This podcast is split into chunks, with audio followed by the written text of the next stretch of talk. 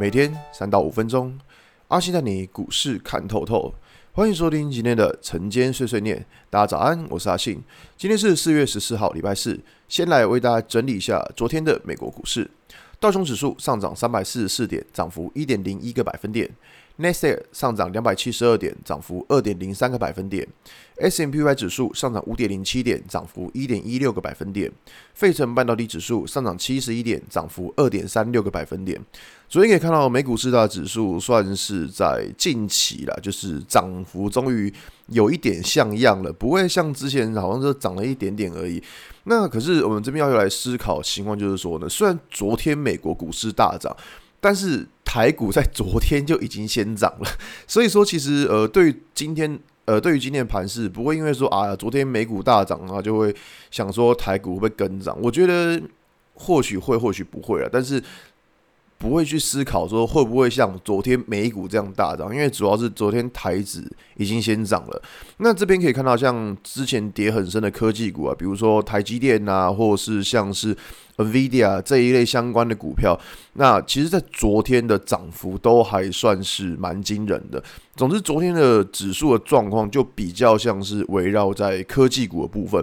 那传产当然也是很强了，但主要是越跌升的科技股，他们昨天的状况其实是相对较好的。那其实如果说以呃回到台股来看好了，以台股最近的状况，其实也算是相当不错了。就是从前几天指数一路杀，然后杀到了这两天为止。可以看到，其实最近的资金轮动哦，从大概呃一开始的化工肥料、化肥这一块，然后轮动到车用，然后到昨天轮动到一些权值股，然后或像是呃钢铁这一部分。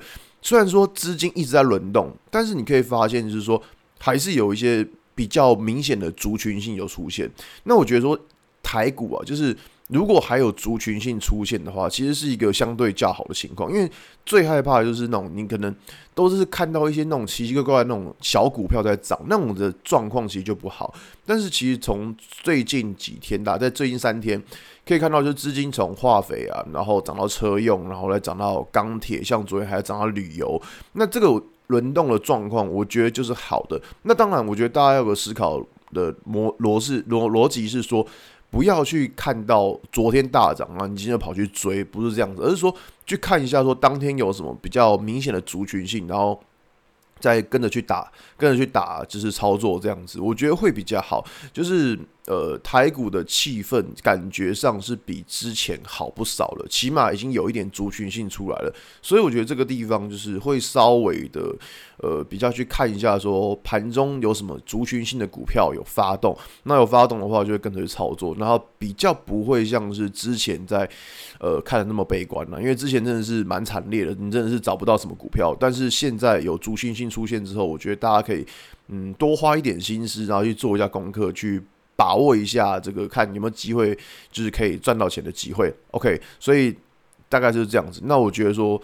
呃，操作上啊，就是资金部位还是要稍微控一下，就不要说哦，因为好像听到什么族群性，然后就把资金部位放大。我觉得不是，我觉得这边的指数应该还是会蛮震荡的。所以说，在操作上，就是你的资金，然后跟你的停损点的控管还是挺重要的，好吧？今天节目就到这边。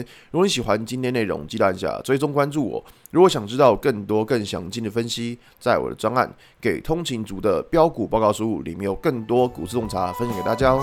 阿信晨间碎碎念，我们明天见，拜拜。